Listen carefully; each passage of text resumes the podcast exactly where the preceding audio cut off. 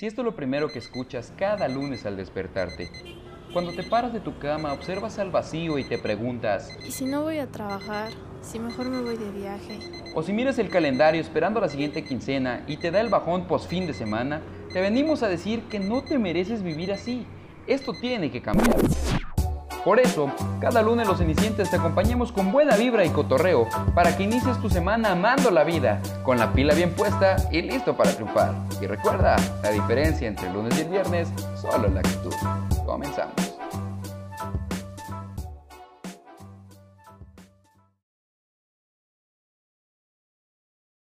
Bienvenidos a este su podcast favorito de los lunes cuando no está lloviendo, ya saben, de las 8 a las 10 de la mañana. Nosotros aquí como cada semanita con toda la actitud preparados para hacerles su día mucho más o menos. Los acompañan nuevamente los cenicientes con un tema nuevo. En esta ocasión voy a comenzar dándole la bienvenida al poeta del pueblo, al Joan Sebastián moderno. Daniel, bienvenido. ¡No mames! Ah, bueno, ya por lo menos me la moringa y mi publicidad. Pero fue grato, nos hizo reír, fue bastante bueno, bastante bueno. lo de Joan Sebastián no concuerdo, lo de poeta sí, Joan Sebastián le queda más al norteño, pero bueno. Bienvenidos sean todos ustedes a este su podcast. Como ya lo comentamos, vinimos a hacerles la vida más amena, más, ri- más risueña, que la semana se la pasen con toda la actitud para festejar y pasarla bien. en Bueno, sus más que poema, ni Pablo Neruda, ni Pablo Neruda. Muchas gracias por tan emotivas palabras, maestro, Salud. en su honor. Le, Ah, da- solo, por, solo por eso voy por una cerveza, voy por una cerveza, solo por eso. le damos la bienvenida también a la persona más políticamente incorrecta de nuestro podcast, el licenciado Recomendaciones. Bienvenido, bienvenido. Hola, ¿cómo están? Todas y todos, todes, bienvenidos sean a este su nuevo capítulo de Los Cenicientes. Acuérdense, mucha buena vibra para esta nueva semanita. Lo bueno es que él se dio cuenta que no tiene que decirlo del delicioso mayor porque qué, qué cosa tan Pues sí, más soy el más eso. delicioso de nosotros cinco. No, no, no, la verdad. Mira es que nomás no. estos, estos bíceps. Pum, pum. Pum, Spoiler alert para los que no están viendo la ¿Han llamada de Zoom. ¿han visto acompaña- cómo Bob Esponja hace músculo así, así igualito? Nos acompaña también, y hablando de deliciosos, nos acompaña también el menos delicioso de todo el grupo. Nuestro queridísimo Diego, bienvenido. ¿Qué tal, cenicientes? Dudo que esta voz no le suene de alguien delicioso. La verdad es que yo sé que están pasando por momentos complicados en esta pandemia. Quiero desearles un excelente lunes con toda la actitud y estamos listos para que se la pasen muy bien. La verdad es que sí estoy bien feo. Confirmo. Nadie discute Confirmo. eso. Definitivamente, Nadie- nadie lo discute. Diego, Diego es nuestro vigoróxico, vigoréxico del grupo, entonces El hombre es como el oso, entre más feo es más sabroso. va, va al gimnasio todos los días. Lástima que no hay un aparato para el Pero no rostro. hago cara. atún, proteína, atún. Y por último, nuestra queridísima hippie favorita, atrapada en los 70, pero siempre poniéndole la actitud de la sonrisa. Bienvenida Fer. Fer y su comunidad. Con olor a Francia. Oh. Con olor al éxito. Fuera francesa. Qué gusto, qué gusto que nos escuchen más bien otra vez, todos y todas. Hoy venimos con toda la actitud para hacerles su lunes más feliz. Siempre, siempre había pensado que eras francesa Fer, pero no por el físico, sino por el aroma. Fernanda, la eau de toilette. Pues nada, La omelette du fromage. Voulez-vous coucher avec moi? El de Popú ¿Es le mató le guagua. Pensé que porque me veía como cineasta bohemia. si hueles como una, si hueles. El olor ya lo Sí, tienes. hueles como a teporocha. Bueno, y después de esta ronda de bienvenidas, procedo a compartirles el tema de esta semanita. Mis estimados Oye, pero yo tengo una duda. ¿Por qué nunca nadie presenta a Adrián? Ah, estaría bueno hacer una presentación. Ok, yo digo que hoy todos presentemos a Adrián. Mi personaje es un enigma. Hoy les presentamos al musulmán más feo del mundo. Ah, no, no, no, más bien, se lo voy a cambiar. Señor, señorita, más bien, sí, señor. Si no tiene barba y está feo, de verdad consígase una. Adrián de la prueba viviente del paro que te hace el vello facial.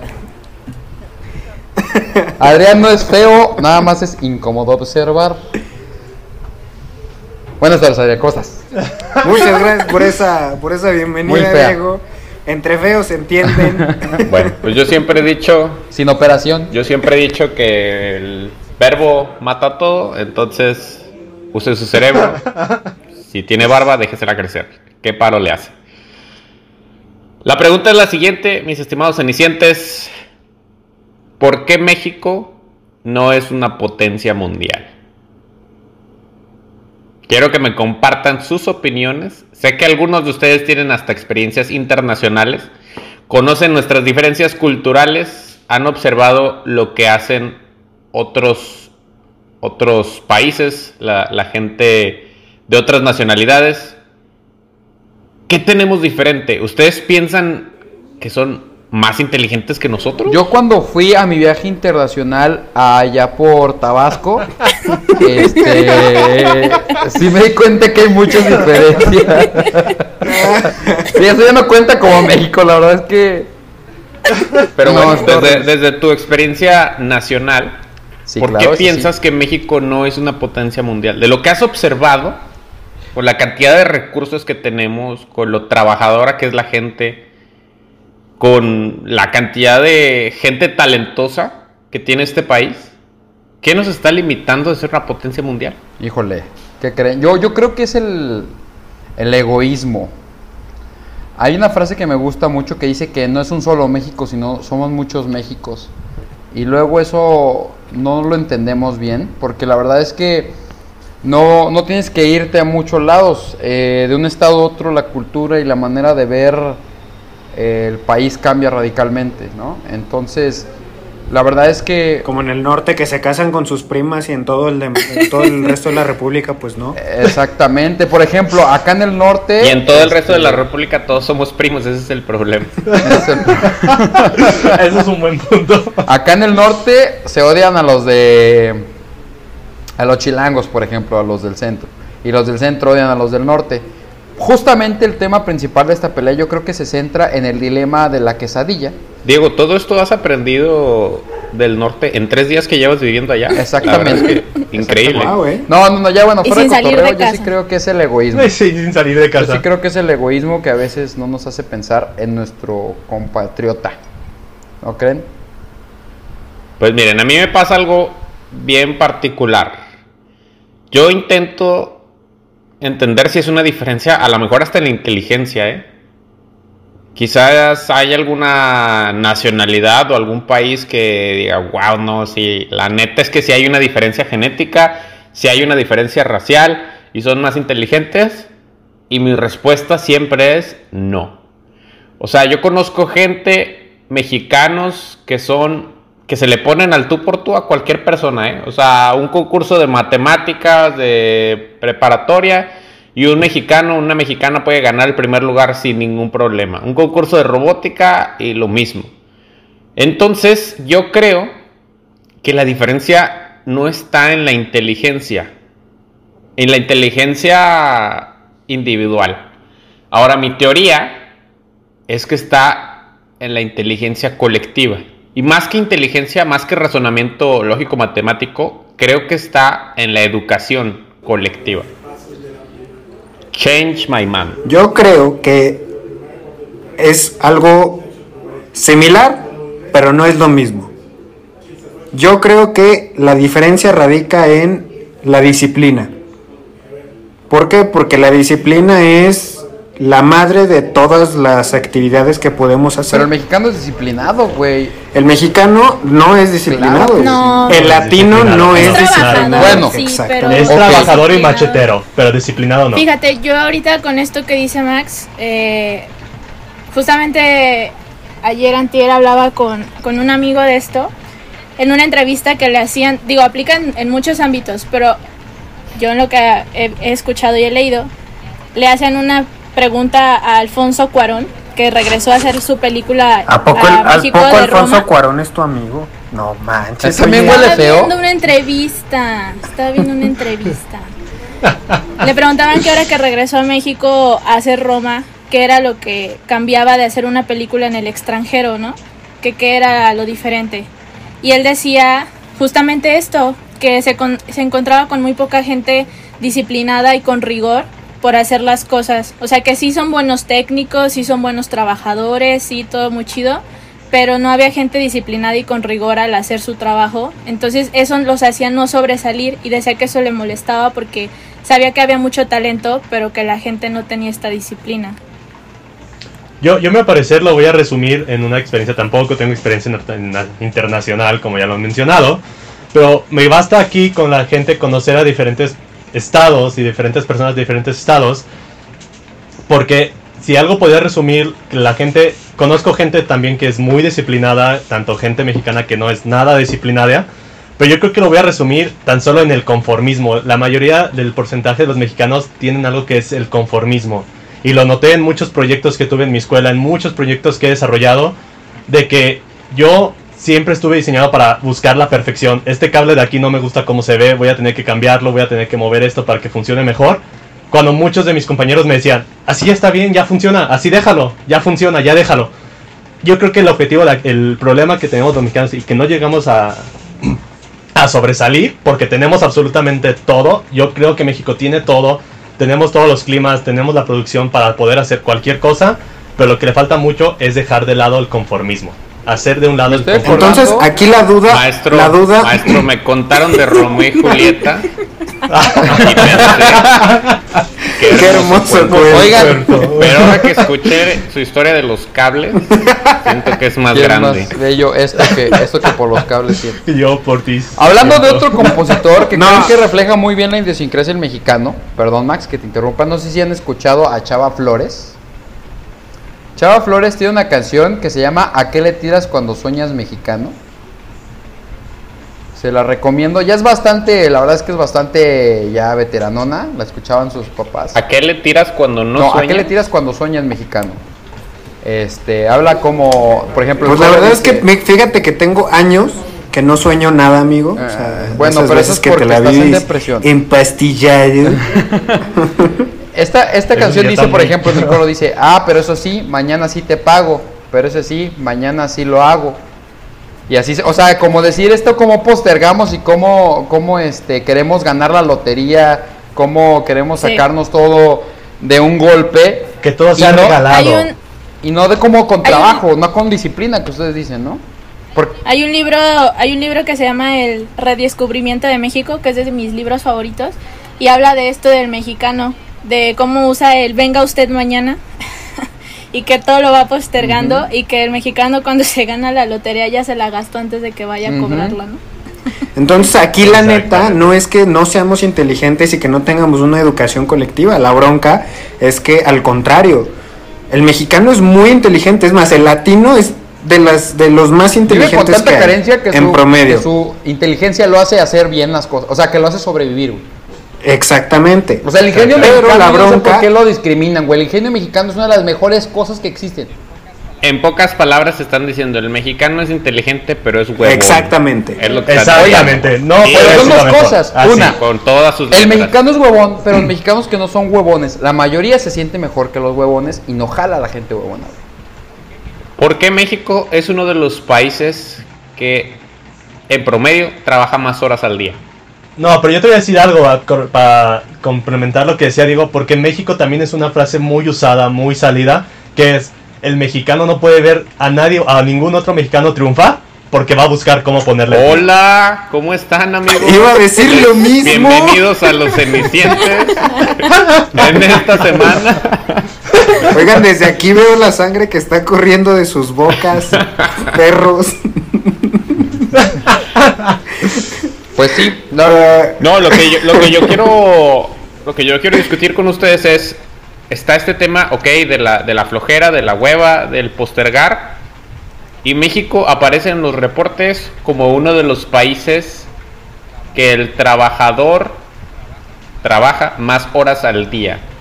Pero es que la rutina del mexicano, del godín mexicano, y la neta es que, vamos a decir las cosas como son, eh, es una, es una tontería. O sea, el mexicano le pide el pie le pide el pie derecho permiso para el izquierdo, o sea, así se la lleva. Llega a la oficina y que lo primero que es a saludar a todos en la oficina, te pasas por tu cabecito, que la platica, que acá, que no sé, ya te dieron las 10 de la mañana, ¿A poco así llegas a tu trabajo? No, yo no. ojalá, ojalá y te escuche tu jefe para que te corra. Yo llego puntual a las 9 de la mañana listo para trabajar. 9 de la mañana, ahí lo tienen, el godín ah, que más tarde entra de todo el país. Oiga, no, les pongo un ejemplo. En, en, la región del sur de España, por ejemplo. Vale, tío. tienen, tienen un horario. Tienen un horario de trabajo en verano, ¿eh? En invierno hacen más horas al día, en verano hacen menos horas al día. Salen temprano de la oficina, tipo 2 de la tarde, y se van a su casa a tomar una siesta. Toman su siesta, despiertan por ahí de las 6 de la tarde y entonces salen a la calle, salen y consumen en los negocios locales una cervecita, un cafecito, pero toman su siesta. El resto de España les hace burla por su siesta. Y aún así, es una región productiva, es un país del primer mundo, tomando su siesta y saliendo a las 2 de la tarde. Ah, es que eso no es el huevón, güey. eso sí es muy cierto. Con todo y sus con todo y sus breaks de tomar café en la mañana. Es que eso no es ser huevón.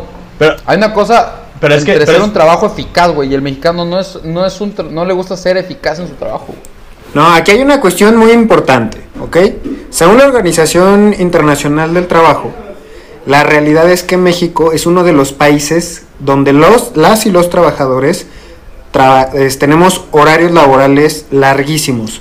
tenemos en promedio uno de los horarios más largos y, y promedios salariales más bajos. Entonces, pero cuando tú vas y le preguntas al mexicano si es feliz, te responde que sí es feliz. ¿Por qué? Porque el mexicano es trabajador. Y eso es una realidad, ¿no? La bronca es que justamente por esta razón de que tenemos empleos mal pagados y trabajamos muchas horas al día, descuidamos otros entornos de nuestra vida que consideramos que no son importantes y que nos harían ser más felices. Por ejemplo, la convivencia familiar, la crianza positiva de los hijos, este la expresión eh, y el gasto, la expresión de los sentimientos, el gasto en los negocios, la derrama económica, ¿no? Que eso abonaría incluso a una mayor construcción social, productividad, incluso a subir el Producto Interno Bruto y en dado caso poder lograr subir incluso el, el salario mínimo, ¿no? Que, o sea que será que ya estamos conformes porque para nosotros este punto de conformidad ya es la felicidad y no necesitamos más. ¿Será una posibilidad? Pero lo, lo, estamos viendo, lo estamos viendo del parte productiva. O sea, el mexicano, si tú le pones al final, ¿qué mexicano no es feliz porque le dan trabajo? Por su trabajo, Una frase bueno, malo, lo que sea, es, bendito Dios. Le van a dar dinero. Exactamente. Entonces yo creo que caemos a la conformismo porque claramente el mexicano, desafortunadamente, tenemos mucha de mucha pobreza en el país y ha visto y nos ha tocado ver esos casos que por el trabajo que sea, por las horas que sean, con que te den dinero para comer, te vas a sentir feliz. Y es que yo creo... Pero claro, porque estamos en el lado del también está la pobreza y nadie quiere pasar por no, y, el mexicano y es que también al final de cuentas, al final de cuentas es, es lo que conocemos. O sea, yo creo que incluso hasta es raro cuando ves un trabajo que es menos de de ocho horas y que no te consume todo el día, dices como de, ay, claro que no. Y justo lo que comentaba Adrián, este, yo también cuando salí del país, estuve en Italia y a mí se me hacía rarísimo que la gente tomara siestas, o sea, yo decía, ¿qué onda? ¿Qué flojos? y yo no estaba acostumbrada, o sea, dormirme yo a mediodía. Pues, Ni a fumar, pero allí lo prendió y pues ya. y nunca lo dejó. También lo de no bañarme lo aprendí allá en Europa. Oye, pero ¿cómo te puedes dormir en una banca a las 12 del día? Te da el sol, ¿no? no, pero es a lo que digo. Eh, no dudo, no conozco, no tengo por experiencia propia ya, pero he leído bastante y tengo gente que conoce como son ustedes y otros que se fueron a Alemania. que me dicen que también que los horarios de trabajo también son de muy cortas horas comparadas con el mexicano.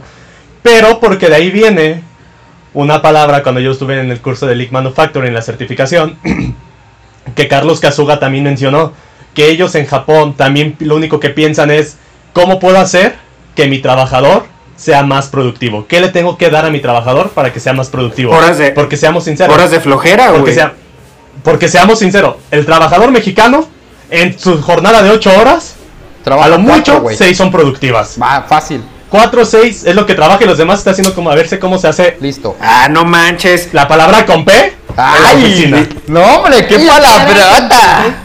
Pero, hostia. Popó como el No capítulo pasado, como Adrián. Oigan, Pero esa es la realidad. O en sea, otros mis países. estimados cenicientes, ¿eh? la verdad es que yo creo tener una, una buena cantidad de referencias de otras nacionalidades. Y he visto la dedicación que le ponen a las cosas, el esfuerzo, el tiempo de muchas nacionalidades en muchas cosas. En el trabajo, en, eh, el, estudio y, puf, no sé, yo no noto una diferencia abismal. De hecho, ahora mismo en esta etapa de mi vida me está tocando vivir una experiencia también muy particular.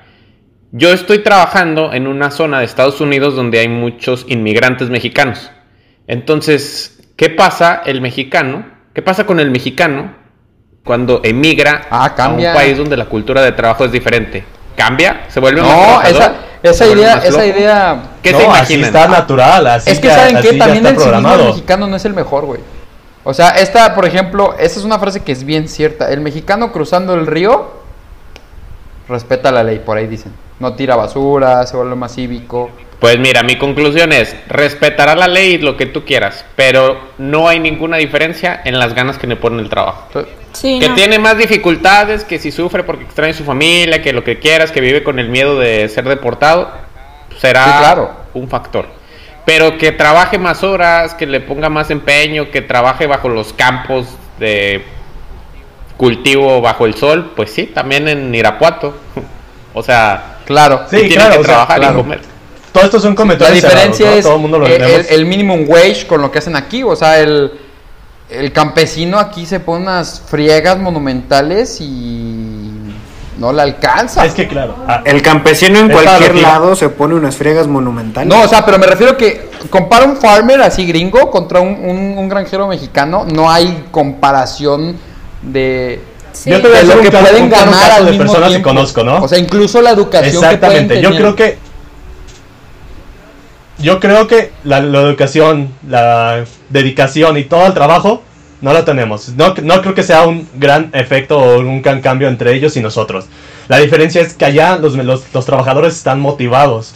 Exactamente esa es la palabra. Yo te voy a decir por qué. Váyanse a un restaurante. ¿Cuánto le puede pagar un restaurante a sus meseros? ¿Cuánto? A lo mucho, el sueldo mínimo, 120 pesos el día. Porque lo único que te va a decir un, un- lo que te va a decir el patrón del del del del restaurante te va a decir, tu sueldo son las propinas. O sea, desde ahí te están condicionando que si no haces buena tu chama, no tienes bien a los comensales, para que el patrón del restaurante esté podrido en varo, tú no vas a ganar bien. Yo creo que esa es la diferencia que tienen allá. Yo estoy seguro por gente también que regresó de allá y familiares que tengo allá. Si un gringo va y tú le dices, saca la basura, te pongo a que barras, te voy a pagar tanto. Si no lo hace justo, te va a decir, ¿sabes qué? Bye, no es lo suficiente para mí. En cambio, acá el mexicano, por la decadencia que tenemos, el mexicano te va a decir, sí, está bien, lo hago. Eso creo que es la diferencia, la motivación. Y claro que no es culpa del mexicano, claro que no es de la culpa del gente trabajador, lo de los granjeros, como usted lo mencionaron. Es la gente que nos ha venido controlando. Y yo creo que desde allá viene la decadencia de cómo se ha ido descontrolando en la diferencia abismal que tenemos con otros O países. sea que- la Entonces, gente que ha controlado el la país. culpa es de nuestros Esa- empresarios. esa- La esa culpa es es del nuestro sistema. Esa es una con O la que ahí hay mucho La cuidado, culpa güey. es del sistema. No del- Entonces la culpa es del sistema capitalista Ajá. falocentrista. La verdad es que, vamos a hablar claro. Andrés Manuel López Obrador ganó porque fue, o sea, porque le vendió una idea muy cómoda a muchas personas. Más que idea, yo siento que le quedó el papel con la que gran parte de los mexicanos Porque el mexicano tiene rencor, güey. víctima. Porque el mexicano tiene rencor papel de, de lo que le ha pasado y, y- y responsabiliza a los demás.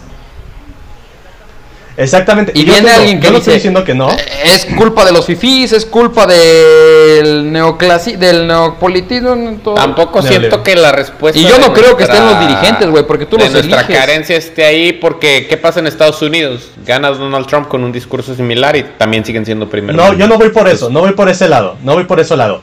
Pero seamos sinceros. Bien se ha mencionado, respeto cualquier cultura que se encuentre en México, pero el mexicano es muy, muy religioso, al grado de irle a pedir de que le vaya bien al trabajo, o que se gane la lotería, o que gane más, y ese tipo de cosas. Creo que ese aspectito es como que lo que nos cambia. El mexicano busca a quién culpar. ¿A quién culpar? Si no gano bien, es culpa del empresario. Si no gana bien, o sea, no es capaz de poder decir, "Hey, conozco muy poca gente que es capaz de decir, yo tuve la culpa, fue mi culpa, yo Bueno, estoy ya, aquí". ya, ya, ya. Ya la fregada. La gente. próxima, la próxima, el próximo podcast, güey, que escoja el tema otra persona, güey. Pinche Adrián ya nos está No, metiendo no, no, no, no, a ver. Cosas bien Ok, políticas. No, dice, no, no dijo cosas bien ciertas, güey. Ahora ya, tú como Godín, desde tu, desde tu oficinita, ¿qué puedes hacer para que México sea mejor? Ya, o sea, si ya quedamos que el mexicano es un problema de, de que es más flojo, güey, ¿cómo cambias eso, güey? O sea, Es que no, el mexicano no es flojo, güey. O El bueno, mexicano no no. es flojo, el mexicano es indisciplinado. Ok, va. Y es una cosa muy diferente. Bueno, va, indisciplinado, tienen razón, perdón. O sea, ya concluimos que el mexicano es indisciplinado y que por múltiples factores externos e internos eh, ha fomentado su indisciplina y su falta de, digamos, ¿cómo le quieren llamar? Su Ándale, lo ha hecho conforme. Va. Ahora tú, nosotros que estamos aquí, ¿qué podemos hacer en nuestro inmediato para hacer más productivo nuestro país? Para mejorar eh, y exigir más, no sé, para estar en otra posición. No dejar que el Adrián vuelva a escoger el tema Esa es podcast. una, porque claramente... Esa es una. La mitad de nuestros oyentes posiblemente ya estén dormidos. A mí me parece un tema importante. A mí también. ¿Por qué A mí uno también, como claro que mexicano sí. no prospera? Yo no me O estoy sea, quejando. No, yo sí me estoy quejando. Como buen No, no, mexicano. no, ¿Tú, adelante. tú a qué le tiras cuando sueñas también? Mi intención con este tema, mi estimado Godín, es que a lo mejor alguna vez te has comparado y has soñado, oye, ¿por qué yo no trabajo en Google? ¿Qué, qué tengo de diferente? ¿Por qué no puedo ir a una universidad de elite? Porque no eres un ¿Será que asiático no que no tiene papás menos una pierna, güey. Con... Exacto, ahí está la clave. Tienes ese tipo de pensamiento conformista como nuestro estimado Max, Ah. que seguramente no vas a llegar muy lejos. Justo como, justo como el ¿Te que no tiene cuenta? pierna. Cuando te das cuenta que no tienes realmente una diferencia abismal con ellos y que tienes la misma capacidad intelectual y tienes el mismo talento que cualquier persona en el mundo, la cosa cambia, ¿eh? La verdad es que la cosa cambia. Les voy a compartir ya nada más esta filosofía, lo voy a hacer como a manera de analogía con esta historia y que es donde yo creo que está la clave. Imaginen que ustedes tienen una jarra de agua y esa agua, esa jarra, perdón, representa su contexto. Representa el tamaño de su, de su mente, el tamaño de su realidad. Hasta donde sus ojos les permiten ver. Esa jarra se llena con, con el agua. El agua es el conocimiento. Entonces tú puedes llegar a una edad o a una etapa de tu vida donde por más agua que le metas, se va a desbordar porque la jarra es de cierto tamaño. ¿Qué pasa con el mexicano? Yo creo que nuestra jarra es pequeña comparada a la jarra de los demás países. O sea, nuestro contexto o, lo que nosotros alcanzamos a ver con nuestra realidad, nuestras aspiraciones, están atrapados en una cierta realidad porque no sabemos que existe algo más o creemos que todo lo que está allá afuera de esa jarra está fuera de nuestras posibilidades. En cambio, en otros países esa jarra es enorme y entonces sus metas y sus sueños cambian. Es bien simple. ¿Qué sueña? ¿Cuáles son las metas de un egresado de Harvard? ¿Y cuáles son las metas de un de un Es adolescente un egresado de la, de la que vive en poderosísima Oaxaca? Universidad Tecnológica de León. ¿Qué, qué, qué sueña? Ah, ok. ¿Con qué sueña un ¿Puedes, indígena en Oaxaca poner y con este, qué sueña un doctor en unos Harvard? grillitos ahí el comentario de Exacto, Diego. despuésito de ese, en ese... Yo creo que no sé, güey. La verdad es que nunca llegaría a Harvard yo. ¿Ves? Es que de ahí, ahí estamos mal.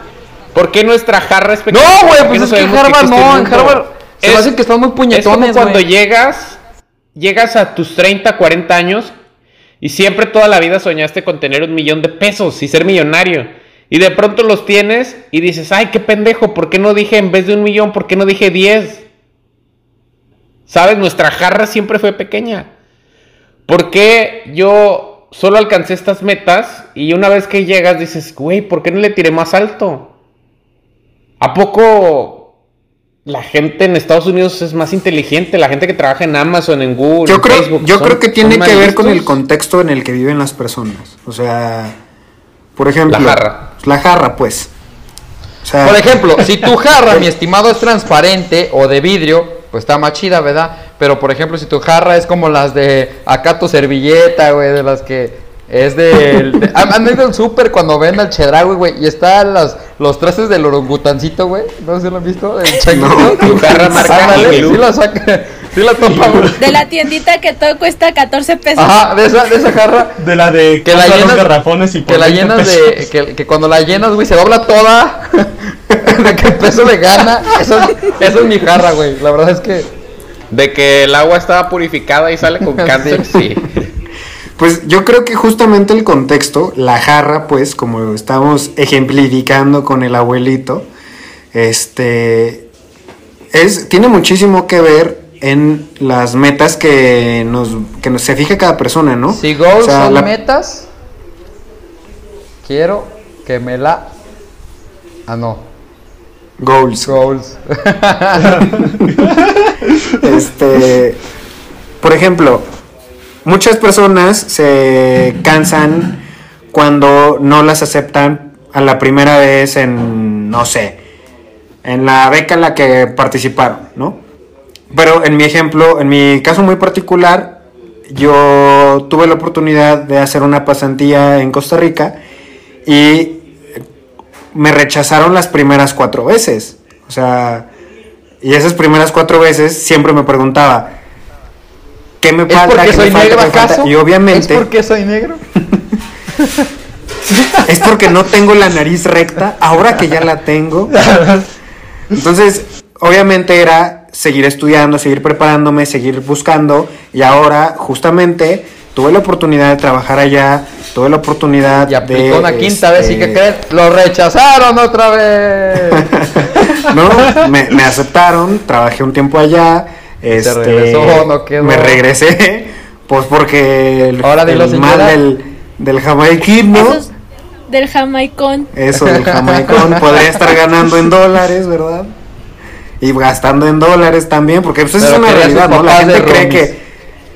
La, la gente cree que ganar en dólares es como, wow, ya, ya la armé. Pero la realidad es que si ganas en dólares, pues vas a gastar en dólares. Gastas en Entonces- dólares.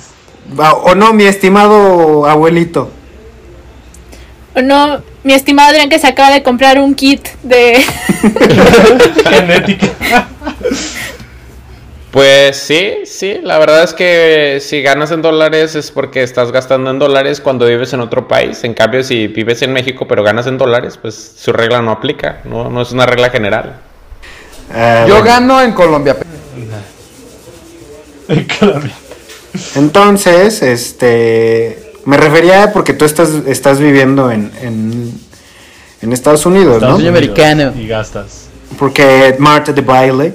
Entonces, la realidad es que, pues no. O sea, ya hasta se me olvidó la idea por el chiste tonto que hicieron. Sí, todo, todo el podcast se te ha olvidado la idea. El punto es. El punto es. Estamos más o menos coincidiendo en la idea de que tiene algo que ver con el conformismo y el conformismo como una consecuencia del tamaño de nuestro contexto, del tamaño de la realidad en la que vivimos. Si tenemos acceso a ciertas oportunidades de que somos, desde que somos pequeños, pues más o menos nuestras aspiraciones van a ir de cierta manera ligadas al tamaño de esas oportunidades. ¿Han visto Claro, el juego? pero ¿qué ¿Han- pasa? ¿Han visto el juego este del privilegio, güey? Hubo un tiempo en el que se puso muy de moda en internet. que ponían a los chavos este. Sí, yo lo hago cuando me toca dar conferencias, güey. Ah. Da un paso adelante. e si-. Sí, da un paso adelante si tienes esto. Y la neta es que si lo haces, güey, güey, es súper fuerte, güey. O sea, te das, Claro. te das la idea de la desigualdad en la que vive este país y lo que dice Adán es cierto, güey. Pero la verdad es que esta mentalidad que tenemos es porque tuvimos el privilegio de poderla tener, güey. Y a mí lo Entonces- que yo creo es que si tú tienes, a mí luego lo que me dijeron es, si tú tienes privilegios, tienes que crear más privilegio para que a partir de ese privilegio ayudes a los demás. O sea, tienes que generar tu riqueza para repartir esa riqueza. O para, más o menos, para que me entiendan. Ah, bueno, este. No me gustó ese comentario, ¿verdad? O sea, me Este, refiero a que, güey, no está mal que tú crezcas. O sea, como dice Adrián, ponte la vara alta. A lo que me refiero. Pero no te que quedes en poner yo. la vara alta. Ayuda a los demás, a, extiéndele la mano, cabrón. Tú estás ahí, güey. A lo que me refiero yo es, obviamente, tu contexto te va a marcar eh, ciertas realidades. Pero, ¿qué pasa si tú ves en ese contexto y ves más, más allá, ¿no? O sea, o sea, por ejemplo, si eres el mejor promedio de tu escuela, ¿no? Pero tienes dos opciones. Irte a una de las mejores escuelas del país con beca, ¿sí? O con crédito educativo. Y la otra es, pues te quedas en la escuela en la que estás y, y no estás en una de las mejores escuelas, pero sigues siendo el mejor promedio y, y no te no te motivas, o sea, no, no, te, no te expones a, a- a ser mejor, ¿no? Entonces, ahí la realidad es, oye, si soy el mejor ahorita en lo que estoy haciendo, pues voy a buscar ser mejor en otro lugar, ¿no? Porque, como dicen, ¿no? El que es gallo donde quiera canta. A menos que seas Adrián, por favor, no cantes. Bueno, ¿cómo, ¿cómo expandir la jarra, mis estimados Esa es cenicientes? Esto es lo que yo he aprendido en mis pocos años de experiencia, en mis 19 años de experiencia. Cuando- ¿Cómo se agranda tu contexto? Cuando se me ¿Cómo cae puedes- el agua del garrafón en la garra. ¿Cómo puedes soñar más grande? Ah. ¿Cómo puedes aspirar a cosas más altas? Yo creo que la manera más fácil será trillada, será obvia, pero sí es la manera más fácil, mi estimado ceniciente, es viajando. Sí. Viajando, Y no, abres no tienes tu que salir jarra. del país, güey. O sea, esa no tienes que darte el vuelo. Cruzar Ajá. el charco. No, no viajes internacionales No, no, no. necesariamente. Agárrate. O sea, cualquier tipo de viaje donde sea, te ajá. expongas a una cultura diferente, a una disciplina diferente, a costumbres diferentes, vas a abrir tu contexto porque va a decir, vas a, te va a caer el 20 y vas a decir, claro, es que eso tiene más sentido que lo que yo hago. Eso tiene una razón de ser y a lo mejor no es tan difícil. Claro. Sí, estoy de acuerdo. Tal vez, tal vez eso es un claro ejemplo. Las cosas que te parezcan aquí, que te vas a conformar con eso, que ya sientes en la conformidad porque así te tocó, porque no tuviste otra por oportunidades, te limita, te limita, como bien comentó Max, a ver qué hay más allá. Pero agárrate un viaje de mochilazo donde tengas que ir, vete a Chiapas, Oaxaca. Si existe por ahí, si nos pueden mandar un mensaje para confirmarlo, Tlaxcala, que Ay, mencionan sí, no por vayan. ahí existe. Te vas a que dar no hay, no hay Spotify no ahí, hay. pero... Si vayan, vas a dar si vayan a Chiapas, neta, se los recomiendo. Llegaste bien moneado. Con puro push. Regresó con un riñón nada más. Para los que no sepan, estuve viviendo en Chiapas, trabajando en una ONG de derechos humanos, viviendo como León Larregui y Fernanda. Pero a ver, por ejemplo, ¿qué pasa? Digo, yo también estoy de acuerdo en que viajar te ayuda mucho a abrir tus horizontes. Pero ¿qué pasa cuando pues viajar no es, no es, no es una Es que opción? sí ¿no? puedes. Hay gente obviamente con problemas más pues este importantes en su vida en donde Como viajar no es una opción. Exacto. Estoy de acuerdo. Entonces, ¿qué, qué pasa ahí? No te tienes que ir muy lejos. Tan solo, Entonces- claro ejemplo, en la ciudad en la que vivimos, que estamos, vete a las ladrilleras, vete para allá y te vas a dar cuenta que en el contexto que si no vives fuera de esos lugares, te vas a dar cuenta que tienes muchísimas posibilidades, que hay gente peor. Es que sí es bien tú, cabrón salir de ese contexto. para llegar. Entonces el abrir, el abrir mi contexto es un privilegio de clase, o sea, No, no, no, no, no, no. Ajá. No creo. Ajá. ¿Por qué les va? No, Al no, no. igual que nuestros oyentes que tienen acceso a Spotify, dudo que no puedan ir a la ciudad contigo. Así ya estás pagando tu membresía de Spotify Premium familiar, mi estimado Godín. Por eso, pero el punto es justamente si estamos hablando de, de que luego el mexicano es demasiado individualista y cosas así. Si estamos teniendo el privilegio de estar aquí hablando y que la gente que nos está escuchando también tiene este privilegio, pues ¿qué podemos hacer nosotros para ayudar a todos ellos que no están? Tú, en vez de pasarte tu domingo de huevón, si estás escuchando esto, probablemente pase el domingo de huevón, como el buen Godín que eres.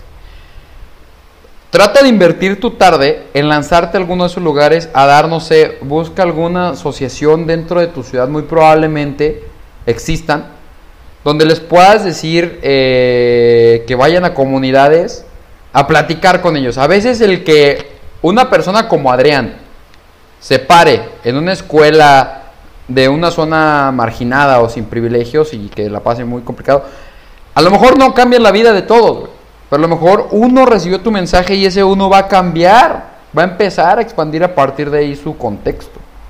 Y en vez de aspirar a lo que todo el mundo en esa zona puede aspirar, él por lo menos va a aspirar a, si todos llegaban a la prepa, pues yo llego a la universidad. Y de ahí puede generarse un cambio radical. Y esa persona que es de esa misma comunidad, si lo hacemos bien, regresa a esa misma comunidad e inspira a otra gente. Y empiezan a echarse a andar esa bolita. Bueno, ese, ese, ese relojito, esa maquinita. Bueno, opción número dos, cuando viajar no está en tus posibilidades. Nuevamente, súper trillado. Quizás ya lo sabías, quizás no lo sabías, pero leer libros también abre también. Y eso sí no. Leer libros sobre temas diversos, sobre temas que te interesen y sobre temas que son nuevos para ti, especialmente, abre tu jarra. Pues yo creo que al final todo lo que alimenta tu conocimiento, o sea, libros, incluso la música, ver películas. La mota puede abrir tu. no, estamos buscando ese tipo de abertura. La verdad, no sé, nunca he fumado. ¡Ay, ajá! Sí, León, la rey. La creatividad me, me nace solita. ¿Pero estás cenando donitas? Qué extraños brownies. Donitas bimbo. Pero ojo que si tu jarra ya está topada de conocimiento, por más que le metas más agüita, se va a desbordar, ¿eh? se topa. Por más que le metas otro librito, por más que le metas otro cursito, si ya la llenaste de otras cosas basura, se va a desbordar y nunca va a crecer más allá. Tienes que abrir la jarra, no nomás llenarla, llenarla. de conocimiento. Y de buen conocimiento. Entonces, libros, pero libros de temas nuevos para ti no libros del mismo tema por durante 20 años, porque seguramente te vas a volver un guru, un experto sobre un tema, pero pues tu jarra va a estar topada, ¿no? Ya la llenaste de un tipo de conocimiento. Por ejemplo, ¿Qué otra cosa? Opción número 3. Las personas con las que te juntas, mi estimado Ceniciente. Que aquí yo digo, ¿por qué me junto con ustedes? Pero bueno, ese es un tema aparte. las personas con las que te juntas, tus círculos cercanos. para que seamos tus amigos. ¿Qué tipo de relaciones tienes? ¿Cómo son tus amigos? ¿A qué le tiran tus amigos? ¿Qué, metas tienen? ¿Qué hacen en la vida? Uno pues, se corta. Son godines. Otro es depresivo. Otro se droga y el otro es un egocéntrico. No sé, la verdad. No sé. Y yo creo que más que más que también tengas este tipo de ejemplos con tus amigos que pues tengas alguien que te pueda apoyar y estar en un mentor, consigo un mentor. Como Tony Stark. Consigue quien te empuje. No. Los frijoles. Ay, no puede ser. Ay, Dios santo. Se me antojó. Eh, sí, consigan su mentor. Yo agregaría esa última como conclusión. Consigan un mentor. De verdad es que los mentores están siempre cerca de tu entorno. Eh, escucha al que tiene experiencia. Incluso el mentor también son los errores de los demás muy probablemente no sabes qué quieres en la vida, pero estoy seguro que sí puedes saber a veces qué no quieres de tu vida, entonces... Los errores de los demás son como el primer hijo de mis papás. Arroba Adrián. y luego, no obstante, se equivocaron con uno, ¡pum! Max. Segundo error. Sí. por ejemplo, esto de los mentores sí es cierto. Yo a lo largo de mi vida he tenido excelentes mentores, sobre todo mentores en el, ámbito profesional, ¿no? gracias a uno de mis primeros mentores, yo considero que ha sido el mejor de todos, tuve la oportunidad de escribir mi primer libro, ¿no? A los 21 años. Y si no hubiera sido por él, porque él me llevó a la parte de litigio, a la parte de conocer temas que eran desconocidos para mí, pues, no hubiera logrado esa, no hubiera tenido esa oportunidad, ¿no? Y actualmente, una de mis mejores mentoras es mi jefa, lo tengo que decir, este, es una excelente persona, una excelente abogada, y la verdad es que hay que rodearse de gente a la cual le puedas aprender, ¿no? No solamente conocimientos, sino calidad humana. Todo. Y todo eso va a hacer que cuando estés en una posición buena, cambie esa perspectiva del mexicano. Y ahora tú vas a ser mentor de otros mexicanos. Me gusta cómo nosotros mismos compartimos nuestra experiencia de vida como ejemplos de éxito, siendo que en la realidad no valemos tres hectáreas. Y estamos, en este procedimiento de aprendizaje. Pero bueno, me ahorro mis comentarios. Por ejemplo, Rumis. Simplemente continúo mi proceso de aprendizaje. Pues bueno, Rumis, ya váyanse a dormir, Rumis. está, más, pues, está de más decir que nunca terminamos de aprender. Dejaremos de aprender el día que estemos bajo tierra. Así de fácil y sencillo. Bueno, volviendo así en 180 grados a este tema inicial del podcast, ¿por qué México no es potencia mundial? ¿En qué momento concluimos que tiene que ver con nuestro conformismo y ese conformismo está detonado por nuestra realidad, por el contexto, por esta sociedad de privilegios, por las oportunidades a las que estamos expuestos desde que nacemos. Recuerda, mi estimado Godín, mi estimado adolescente puberto de secundaria que nos estás escuchando y esperabas muchas groserías, a veces también decimos cosas que sirven para la vida. Recuerda, expande tu jarra, viajando, conociendo otras culturas, leyendo libros sobre temas diversos, sobre desarrollo personal, aunque le escale a Paulo Coelho. Y número Ay, no. Elige, elige muy bien las relaciones que tienes, las personas con las que te juntas, porque influyen en la mentalidad y las aspiraciones que puedes tener. Cambiamos México, sí se puede. Deja el conformismo de lado. Sí, mi estimado. todos parejos. No puedo creer que hayas dejado a Maribel Guardia.